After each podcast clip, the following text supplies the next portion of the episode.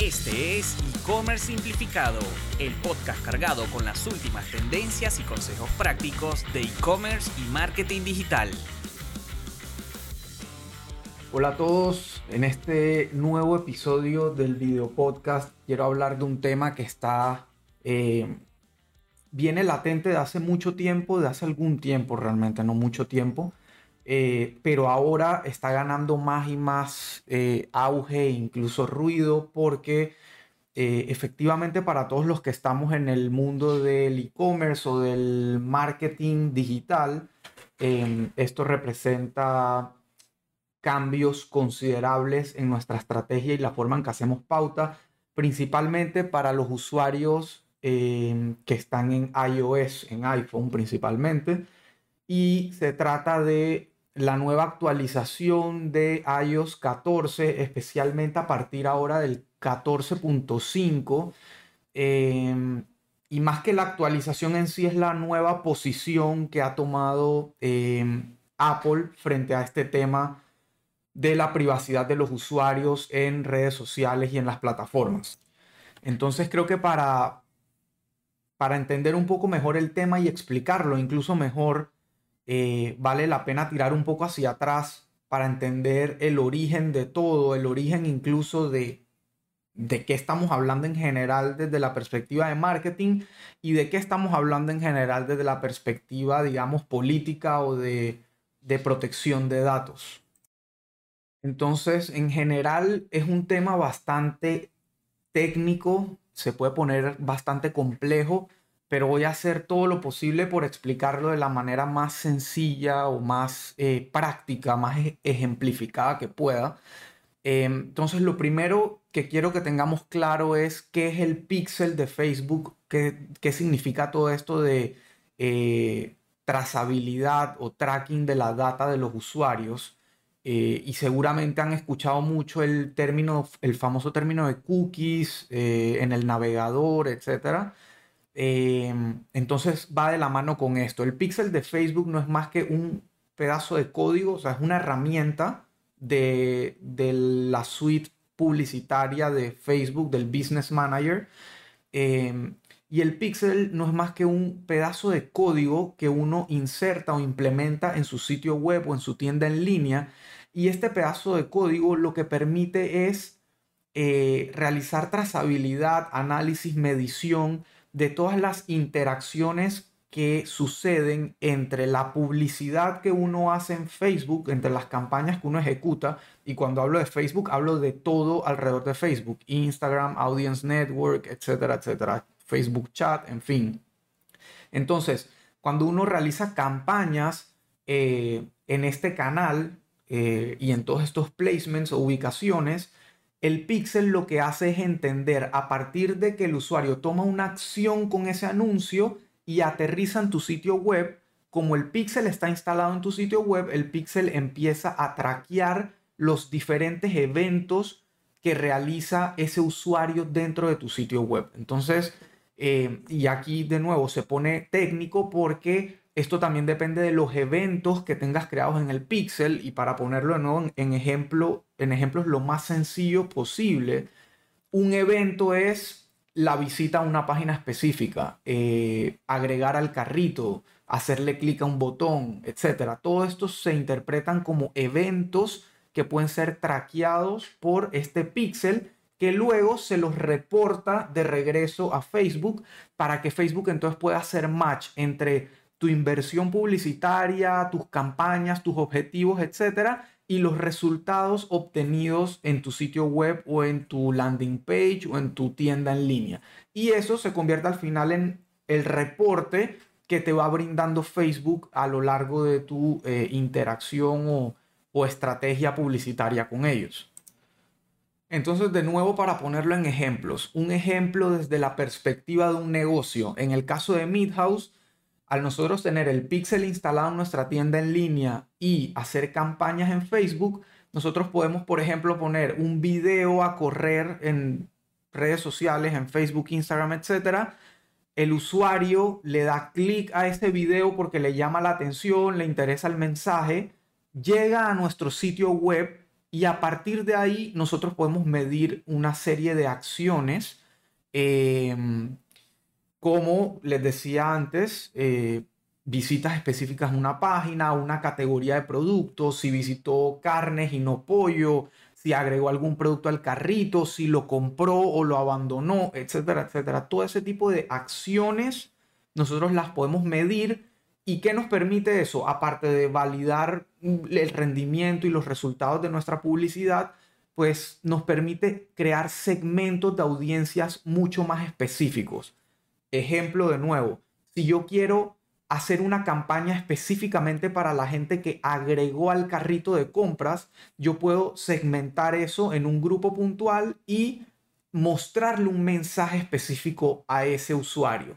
O si quiero em, hacer una campaña para usuarios que vieron productos pero no hicieron más nada a partir de ahí, se fueron de la página, entonces yo puedo hacerle una campaña específicamente a esa gente.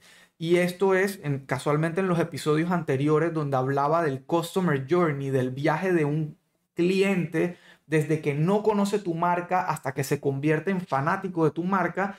Esto es justamente a lo que me refería, a poder mandarle un mensaje específico, ya sea por redes sociales, por correo electrónico, etcétera, a ese usuario dependiendo de la etapa en que esté. Y para poder segmentarlo por etapa, dependemos de poder segmentar por estos segmentos basados en acciones que realizó el usuario. Entonces, desde la perspectiva de usuario ahora, para darles un ejemplo, esto lo que te permite es que tu, la publicidad que tú ves en tus redes sociales sea lo más relevante posible para ti y tus gustos. Y aquí va de nuevo el ejemplo con Midhouse si tú eres un usuario de redes sociales que le gusta mucho el asado, el barbecue, se la pasa viendo recetas, videos de cocina, de asar carne, etc., Facebook lo que hace es permitir que yo como marca eh, pueda contactar contigo de forma mucho más, mucho más fácil y atinada. Me permite a mí, si yo realizo un buen trabajo de segmentación en mis, en mis campañas publicitarias, llegar de una manera más fácil a gente como tú que está interesada en lo que yo vendo. Después de ahí, si de verdad te interesa mi marca o no, si te interesa mi producto o no, ya es otro, otro tema. Tú puedes simplemente ver el anuncio, no darle nunca clic porque no te interesa, no estás interesado en comprar y ya después es cuestión de definir si yo quiero seguirle pautando a esas audiencias que no realizaron ninguna acción, ninguna interacción conmigo o seguir probando otras audiencias, ya es otra historia, pero por lo menos en este punto, Facebook lo que dijo es, este usuario le gusta el asado, le gusta el barbecue y este, esta marca se dedica a eso. Entonces, eh, básicamente eso es lo que permite desde la perspectiva de usuario. Entonces, ahora pasemos a la parte de cómo se origina todo este movimiento y toda esta revolución de la privacidad de datos, de las nuevas políticas de iOS, eh, de las políticas que fueron implementadas por países de la Unión Europea desde hace algunos años. Eh, en Estados Unidos, en muchos estados se han vuelto más estrictos con eso. Incluso ahora en Panamá hay una ley que ya entró en vigencia, pero no, digamos, no ha entrado a la práctica porque se está esperando un reglamento y ese es un tema para otro día que incluso hay un episodio sobre eso, pero una vez está el reglamento, habrá un episodio puntual para Panamá. Pero básicamente el origen de todo esto, el principal origen es el famoso caso de las elecciones en Estados Unidos, especialmente la primera elección donde ganó el expresidente Trump, eh, donde sucedió el famoso caso de Cambridge Analytica, eh, que no sé si lo recordarán, hay incluso un documental sobre este tema en Netflix, se lo recomiendo muchísimo porque ayuda a entender un poco más de qué va todo este tema de privacidad de datos, qué es verdad, qué es mentira, qué es una exageración, etc. Entonces, em, a raíz de esto, de todo el tema de cómo estas campañas políticas utilizaron la cantidad de data y de información que había sobre los usuarios en redes sociales, a su favor, especialmente, y aquí es donde viene realmente lo malo, es haberlas utilizado, haber utilizado este poder de información para transmitir noticias falsas, eh, noticias sucias, en fin, eh, llenar a la audiencia de una serie de contenido perjudicial que no aportaba nada bueno y que terminó entonces en la victoria del presidente Trump, que ya sabemos todo lo que vino después, habrán habido cosas buenas, pero también hubieron un montón de cosas malas. Y bueno, eso es un tema político de un país puntual. Pero a raíz de esto, definitivamente eh, llevó a las plataformas a tomar ciertas medidas, y no solo a las plataformas, a los gobiernos realmente a tomar medidas para prevenir que este tipo de cosas y prácticas volvieran a suceder. Entonces de ahí comenzó todo este movimiento de eh, la Unión Europea, etcétera, a empezar a poner políticas muy fuertes en el, en el tema de compartir datos de usuarios. Y ojo, aquí hay una parte súper clave que quiero que, que, que se entienda y que quede clara. Volviendo al ejemplo de Midhouse, sí, yo puedo saber a través del pixel y de mis campañas y de mi sitio web quién, quién entre comillas, y ahora voy a decir por qué entre comillas, eh, realizó una compra, quién abandonó algo en el carrito, etcétera, etcétera, y volverle a mandar mensajes, volverle a mandar campañas. Eso no significa que yo sepa exactamente quién es la persona con nombre y apellido que realizó esa acción en mi sitio web. Ojo, Facebook sí sabe quién eres tú. Facebook sí sabe tu nombre, tu apellido, tu relación sentimental, etcétera, etcétera. Pero eso no significa que me lo dé a mí como marca para saber quién eres tú y poder después hablarte de tú a tú, eh, con sabiendo si estás casado, divorciado, etcétera, etcétera. Ese no es el caso. Facebook me permite volver a interactuar con las audiencias en general de manera anónima prácticamente porque por más que tú veas un anuncio mío mostrándote la picaña que abandonaste en tu carrito de compras, yo no sé que te la estoy mostrando a ti, no sé quién eres tú específicamente. Esa parte Facebook siempre se la ha reservado, siempre ha protegido los datos de sus usuarios. Sin embargo, la parte publicitaria, pues obviamente es abierta en el sentido que mientras tú seas parte de una audiencia en Facebook y yo sea parte de eh, las marcas que le pagamos a Facebook por pautar, entonces yo voy a tener acceso a estas audiencias dependiendo mi estrategia.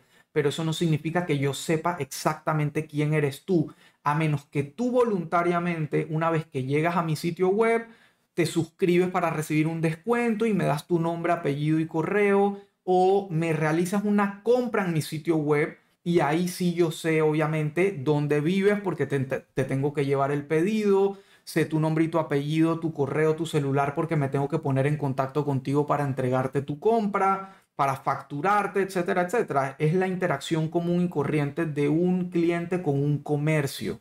Esto pasa todos los días, esto no es un secreto, esto no es algo negativo, esto no es algo malo, esto es algo necesario para que el comercio se dé obviamente ya después recae en cada marca eh, la seguridad que le dé a tu información, que le dé a tus datos, cómo los utilice, etcétera, y que realice las mejores prácticas posibles para salvaguardar esa relación y esa confianza que tú, eh, digamos, eh, le diste a la marca. Entonces, volviendo a iOS, a Apple específicamente y a los usuarios de iPhone puntualmente, lo que decidió Apple con, en sus medidas directamente como marca y como empresa al tema de la privacidad de datos fue decir, hey, de ahora en adelante, mis clientes, mis usuarios de iPhone, tablet, etcétera, los de los usuarios móviles, eh, yo voy a proteger muchísimo más su privacidad y voy a permitir que ellos decidan con quién comparten información o no desde su dispositivo. ¿Qué significa esto? Y probablemente ya lo, si eres usuario de iPhone, yo por ejemplo soy usuario de Android, pero por, por la industria en la que estoy necesito estar pendiente de todo esto. Eh, si eres usuario de iPhone y ya actualizaste la última versión, 14.5 si no me equivoco, salió esta semana, la semana pasada, eh, estamos hablando del 2 de mayo del 2021. Eh, probablemente cuando ingresaste a Facebook, a Instagram o a cualquier otra red social o cualquier otra aplicación que quiera compartir tu información o traquear tus datos o tu interacción, vas a haber visto como un pop-up en la pantalla que te permite sencillamente si aceptas compartir tu información y tus datos o no con esa aplicación o esa red social o esa plataforma. Así de sencillo. ¿Aceptas compartir tus datos sí o no? Y aquí empieza el tema para los que estamos en marketing, en e-commerce, etc.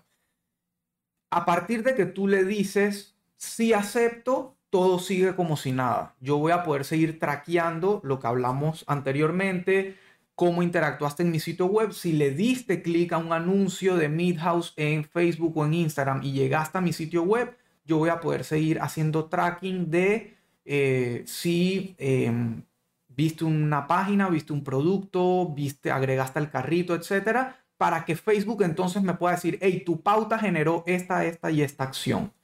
Todo sigue como si nada.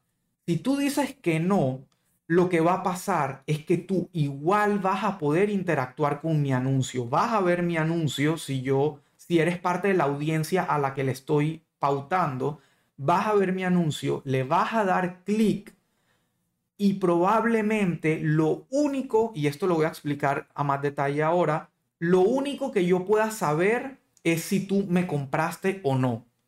El resto que haya pasado entre que tú le diste clic a mi anuncio y compraste, no voy a tener manera de saberlo del lado de mis reportes en Facebook. O sea, si tu journey, si tu camino fue, vi el anuncio de Midhouse, le di clic, llegué a la página web, entré a la categoría de carnes, interactué con un par de productos de carnes, lo agregué al carrito de compras, inicié el proceso de checkout y compré de todos esos eventos que te acabo de mencionar, el único del que yo voy a tener un reporte y un rendimiento del lado de Facebook es de la compra.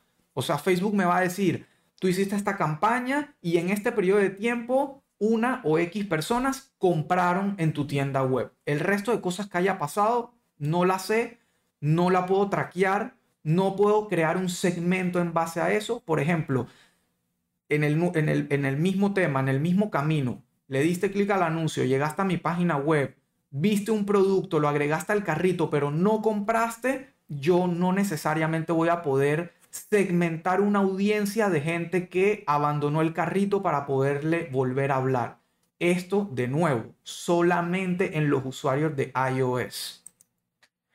Entonces, ¿qué medidas tomó o está tomando Facebook a partir de este anuncio que hizo Apple desde inicios de año o desde, perdón, desde el año pasado, lo anunció y fue como un tira y jala entre Facebook y Apple tratando de llegar a acuerdos y tal, pero bueno, llegó el gran día y ya en este momento está implementado ese cambio y probablemente si eres usuario de iPhone lo vas a haber visto.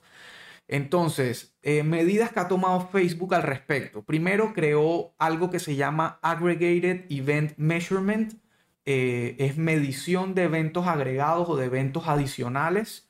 Em, y obviamente esto lo que te va a permitir es crear una lista específica de eventos que van a poder ser traqueados o no. O sea, dentro de lo que va a permitir iOS o no, está que solo ocho eventos van a poder ser traqueados de un usuario. Entonces, ocho eventos, la verdad es que sirven para traquear lo esencial de cualquier e-commerce o cualquier campaña relacionada a generación de leads, ventas, etcétera, porque en ocho eventos te cabe visualización de página, visualización de producto, eh, agregar al carrito, iniciar checkout, comprar, llenar un formulario, etcétera. Entonces, por ese lado, bien, porque sigues teniendo una serie de eventos clave que te van a seguir permitiendo eh, hacer tracking de todo lo, lo relacionado a tus campañas comerciales.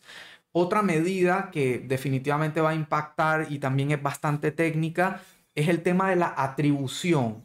Y la atribución, en pocas palabras, es em, de qué manera una acción o una plataforma publicitaria se atribuye que un usuario haya realizado una acción o no en tu sitio web. O sea, por ejemplo, volviendo al ejemplo de Midhouse, tú le hiciste clic a mi anuncio y en un lapso de X tiempo tú realizaste una compra, entonces Facebook dice, ok, me atribuyo esa compra porque el usuario efectivamente hizo clic en tu anuncio, fue a tu sitio web y te compró.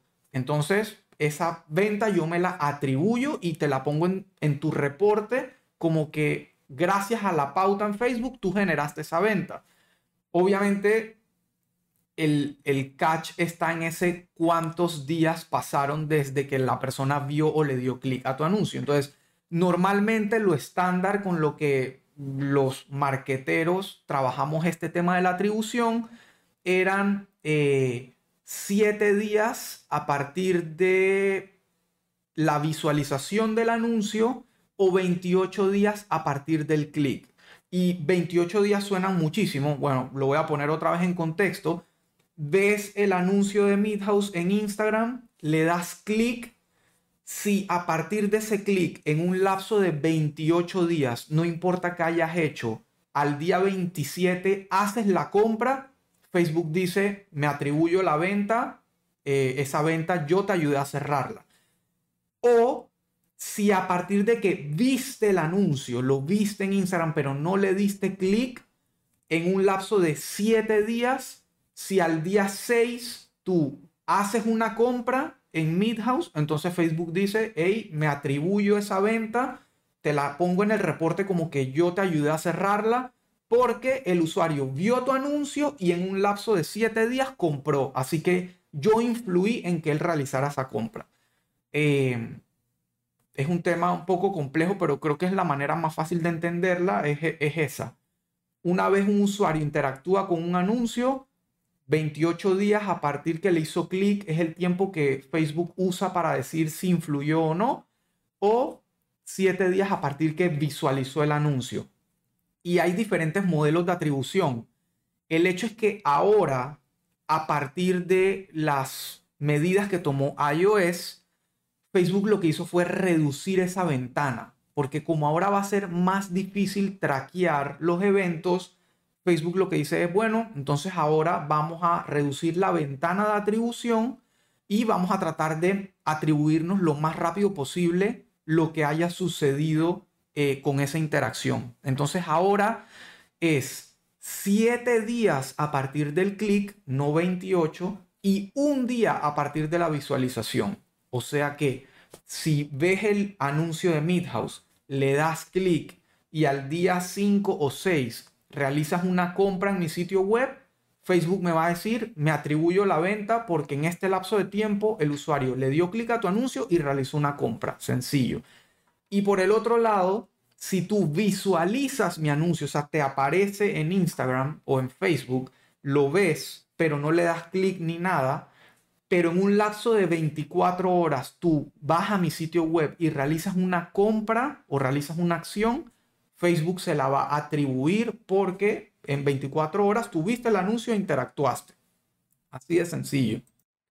Entonces otra medida o cambio de Facebook a raíz de esto es en la parte de segmentación y reportes. Como saben, también hay un tema muy sensible en la parte de eh, inclusión de eh, minorías, etcétera, eh, que es muy delicado. Entonces, los países, los estados, las plataformas, todo el mundo ha tomado de cierta manera una posición frente a eso y ha tratado de adecuar y, digamos, ajustar sus términos acorde a esto. Entonces, por ejemplo, en este caso puntual, Facebook como sabes, hay un tema de demográficos que Facebook maneja, rango de edad, eh, ubicación, eh, incluso hay temas de raza, eh, en fin, hay un tema a ah, género. Género también es un tema que Facebook te permite segmentar. Entonces, a partir de ahora vas a poder seguir segmentando en base a demográficos, pero luego al momento de ver el rendimiento de tu pauta, los reportes, no vas Facebook no te va a mostrar el rendimiento basado en demográficos. O sea, no vas a poder saber si tu pauta rindió mejor en 18 eh, a 24 años o 40 a 50 años. Ese, reporte no lo vas a poder tener más. Em, y al final toda esta serie de, de cambios, de políticas, de restricciones, lo que va a hacer es que Facebook eh, se ve forzado a utilizar modelos más estadísticos que basados en data específica que antes podían tener. De nuevo, en la parte de iPhone, en la parte de iOS, eh, entonces les va a tocar ser más estadísticos, más numéricos, análisis, fórmulas, etcétera, para poder, digamos, hacer estimaciones, forecast, cosas lo más atinado posibles sin tener la data exacta. Em, la realidad es que la manera en que iOS está presentando el tema, eh, la manera en que está presentando este pop-up de deseas o no compartir datos, digo, la naturaleza de uno como usuario, como persona es, no, no quiero compartir mis datos con todo el mundo, más con todo el ruido que ha habido de los temas de violación a la privacidad en redes sociales, etcétera, etcétera. Intuitivamente puedo apostar que una gran mayoría de usuarios va a optar que no. Sabiendo o no sabiendo en realidad qué implica o qué no implica, la gran mayoría va a optar por que no va a poder seguir haciendo uso de las plataformas, va a poder seguir haciendo uso de redes sociales, etcétera, etcétera. Lo que va a pasar es que probablemente ahora la publicidad no sea tan atinada a tus gustos. Eh, probablemente si estás en iPhone, de nuevo, esto lo tengo que seguir aclarando porque ahora van a entender un poco más por qué. Em, pero eh, quizá lo, atinado y, ese tema que nos sorprendía y que, wow, no puedo creer que estaba viendo o hablando sobre X tema y entonces ahora me está saliendo publicidad de eso. Asusta, pero al mismo tiempo, digo, es parte del futuro, ¿no? Es parte del futuro de la publicidad, es parte del futuro del marketing que las plataformas de cierta manera te conozcan más y te ofrezcan más contenido acorde a tus gustos y no contenido a la loca. Hay temas que a mí no me interesan y prefiero que no me salgan en redes sociales. Entonces esa es la idea. Así que bueno, el hecho de que haya mucha gente que va a optar por no compartir sus datos va a hacer que también los reportes de rendimiento de tus campañas publicitarias como marca, te estoy hablando ahora como marca o como persona que hace publicidad en redes sociales, para otras personas o para tu propio negocio, vas a ver caídas en el rendimiento, principalmente en cosas como el ROAS, que es el retorno de la inversión en el gasto publicitario. Probablemente lo veas disminuido porque justamente esto lo impacta el periodo de atribución. Antes tenía 28 días para saber si la publicidad había generado una acción, una compra o no. Ahora tienes menos días, entonces eso automáticamente va a impactar en el rendimiento y en los reportes de, tus campañas publicitarias. Entonces, habiendo explicado todo este tema, eh, y espero haber sido lo más claro posible, si tienen cualquier duda, pregunta, por favor déjenla en los comentarios del podcast, del video en la página web de Simplify eh, o en mis redes sociales, con mucho gusto se las puedo aclarar. Eh, pero habiendo explicado esto, quiero darte un pequeño checklist y pequeño entre comillas, porque es bastante técnico, puede ser bastante complejo si no tienes mucha experiencia en la parte técnica. O si tienes una agencia, por ejemplo, en el caso de Simplify, eh, nosotros nos estamos haciendo cargo de todos estos cambios y todas estas eh, em, optimizaciones o ajustes en las cuentas publicitarias de nuestros clientes. Entonces, el checklist es lo primero, debes tener y, aquí me estoy refiriendo específicamente al Business Manager de Facebook, que es la manera profesional de hacer mercadeo y pauta digital en, esta red social, en esta plataforma. Eh, dentro del Business Manager tienes que tener todo lo más ordenado posible, toda tu información completa, eh, tu información personal del negocio, etcétera. Ten todo lo más completo posible. Asegúrate de revisar y llenar todos los campos eh, que, sea posible. Em, ten todos tus assets en orden y cuando me refiero a assets es tu Facebook page, tu cuenta de Instagram, tu catálogo de la página web de productos, tu pixel, tu cuenta publicitaria, etcétera. Todos los assets que giran alrededor de un business manager y de una cuenta publicitaria, tenlos en orden, tenlos bien eh, organizados. Em, lo segundo es que a partir de ahora, de un tiempo para acá, con la salida del tema de iOS, ahora Facebook exige que verifiques tu dominio. Dominio llámese www.midhouse.com. Ahora Facebook quiere que tú valides y verifiques ese dominio que está relacionado a tu tienda, a donde tú mandas los usuarios de un anuncio en Facebook o Instagram a tu sitio web. Entonces Facebook quiere tener verificado ese dominio a donde los estás mandando en su plataforma. Entonces básicamente Facebook agregó esta, esta parte que está dentro del Business Manager en la parte de seguridad de marca o brand safety, creo que se llama en inglés. Eh, ahí dentro vas a ver la parte de verificar dominio. Facebook lo que te va a decir es, ok, agrega el dominio al que tú estás mercadeando, puede ser uno o varios, dependiendo si tienes varios dominios. Eh, y una vez lo agregas, Facebook te va a dar tres métodos de autenticación. Si no me equivoco, uno es haciendo un cambio en tu DNS. Eh, en este caso, de nuevo, súper técnico esto, pero el DNS es como el servidor que eh, resuelve, que convierte el IP de tu servidor o de tu página web en tu bla bla bla.com. Em, entonces, desde ese DNS, desde ese servidor, tú haces un cambio para que agregas un valor, perdón, para que entonces Facebook pueda validar que en efecto el dominio es tuyo.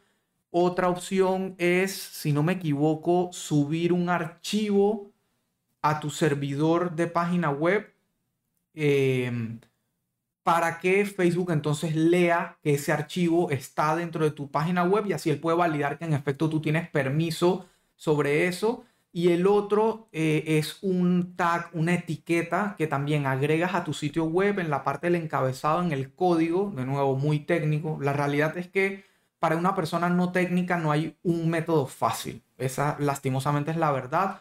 Por eso del lado de Simplify nosotros nos estamos haciendo cargo.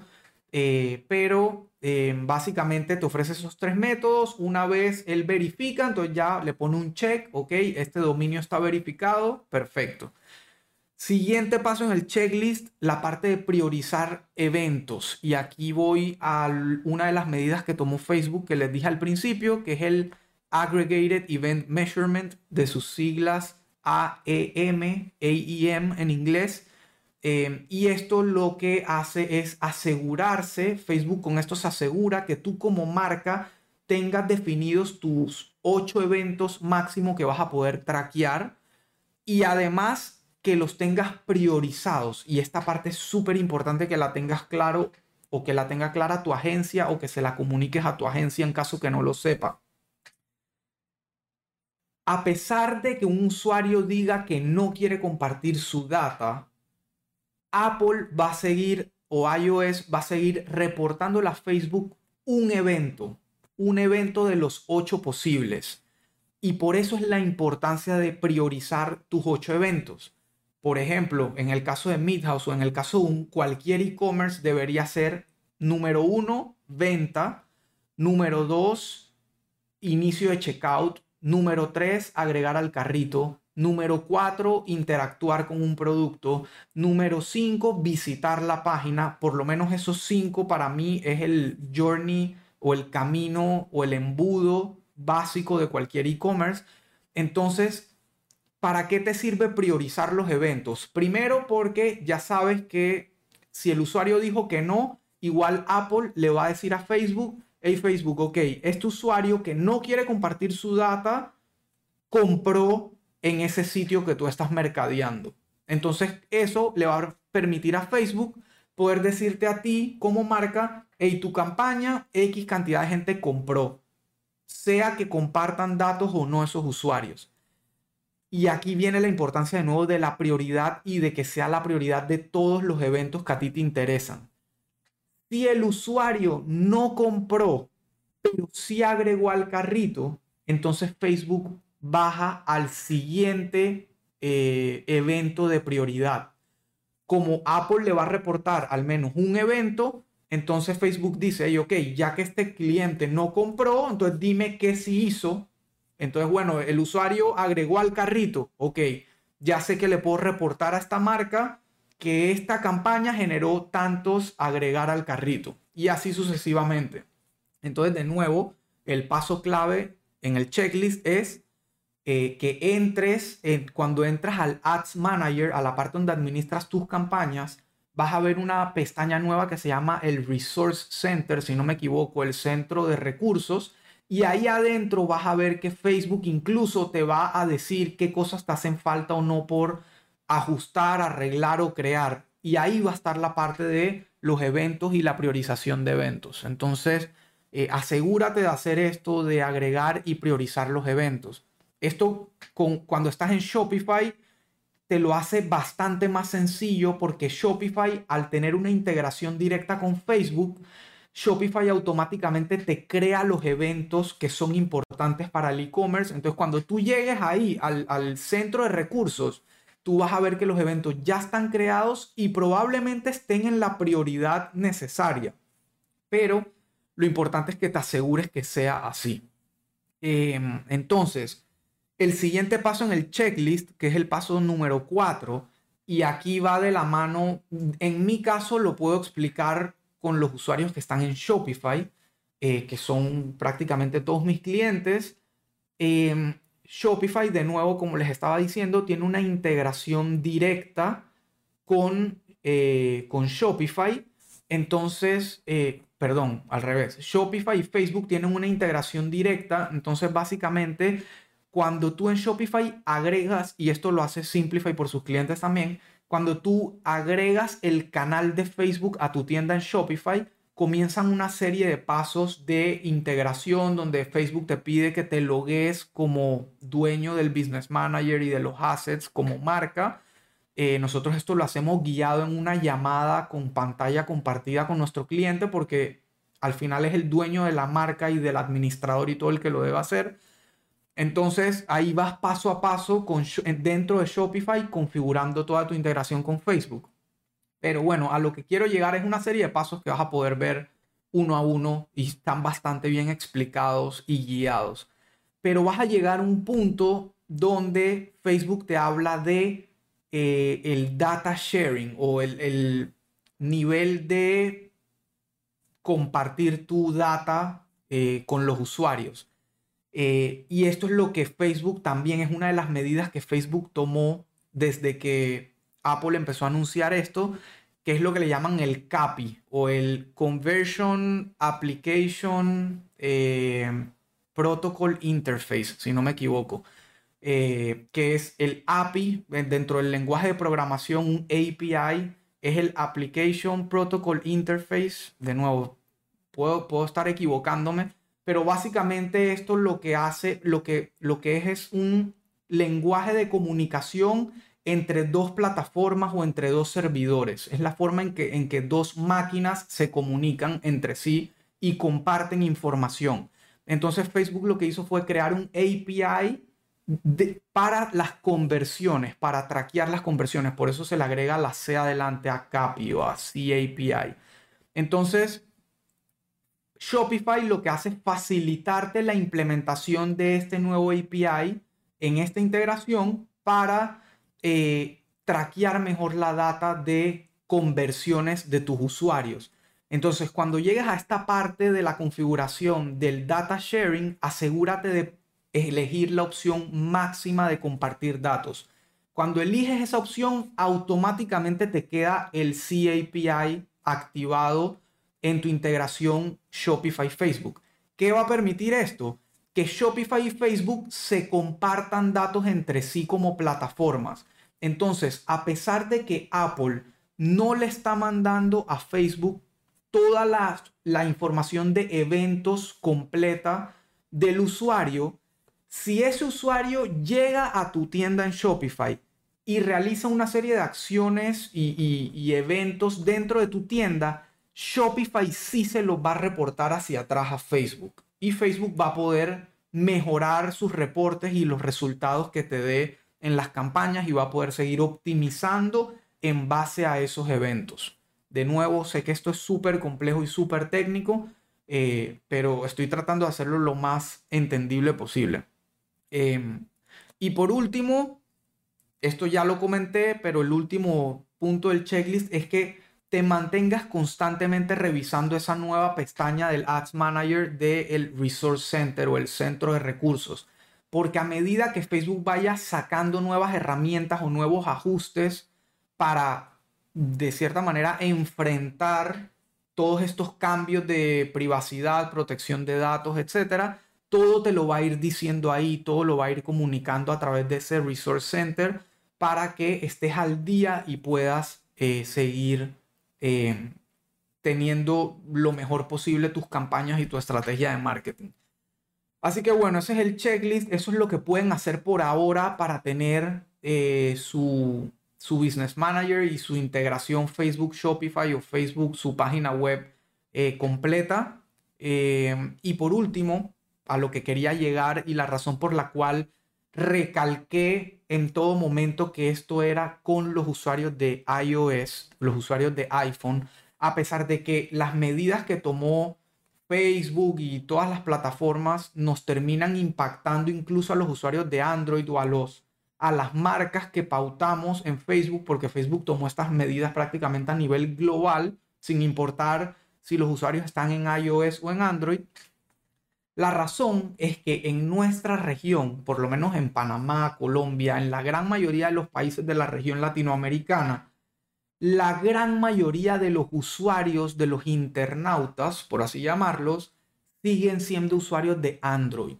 Cuando yo reviso eh, el analytics de mi tienda, de Midhouse, de los sitios web que administro, de mis clientes, puedo comprobar que al día de hoy Android sigue teniendo un share de por lo menos el 80% del mercado online. Esto quiere decir que todos esos usuarios, todo ese gran 80-90% de usuarios que siguen en Android, vas a poder seguir targeteándolos y mercadeándoles de la misma manera que lo vienes haciendo hasta ahora. Sin embargo, en Estados Unidos o en países donde iPhone es más fuerte, en Estados Unidos puntualmente les puedo decir, tengo clientes en Estados Unidos que cuando revisas su data de dispositivos móviles que interactúan con su sitio web, el 70% o más son usuarios de iPhone. Entonces ahí sí va a pesar muchísimo todo esto que les acabo de explicar. Ahí sí hay que tomar todas las medidas, ahí sí hay que estar muy pendiente a todos los cambios eh, y ahí sí los reportes y todo se van a ver considerablemente afectados. Entonces, de cierta manera, nuestra región y el uso o, la preferencia que tienen los usuarios en nuestra región por Android nos beneficia, pero eso no significa que tenemos que seguir tomando medidas y que seguramente habrán muchos usuarios de iOS que van a seguir interactuando con nuestras marcas. Hay una realidad y es que normalmente el, el iPhone, por ser un teléfono caro de por sí, sin importar el modelo que compres, el modelo que tengas, es un celular caro Normalmente eh, las audiencias que utilizan iPhone para interactuar con tu marca, con tu sitio web, etcétera, son audiencias de un cierto nivel económico probablemente más alto. Eh, y digo, esto es súper generalizado y súper, de cierta manera, frío, eh, pero es un dato real, es un dato con el que las marcas quieren, quieren tomar en cuenta en sus estrategias Conozco marcas de lujo que solamente le pautan a usuarios en iPhone. Entonces esto, por ejemplo, les va a impactar muchísimo en sus estrategias. Así que bueno, igual es importante que tengan esto en cuenta y eh, que lo consideren para sus estrategias y sus futuras campañas. Así que bueno, espero que este episodio les ayude a entender un poco mejor el tema cuando escuchen hablar de iOS, Facebook, las disputas, las campañas, etcétera, los marqueteros y siguen eh, gente en redes sociales que son expertos en marketing y ven que constantemente hablan de esto. Entonces creo, espero poder haberles ayudado a entenderlo mejor. Así que bueno, esto es hasta aquí. Nos vemos en el próximo episodio. Muchas gracias por seguir en sintonía conmigo. Hasta luego. Esperamos que hayas disfrutado del episodio de hoy y puedas ponerlo en práctica en tu negocio. Recuerda que si buscas ayuda con tu negocio o proyecto digital, puedes agendar una llamada de consultoría totalmente gratuita con Elías, ingresando en www.simplify.agency.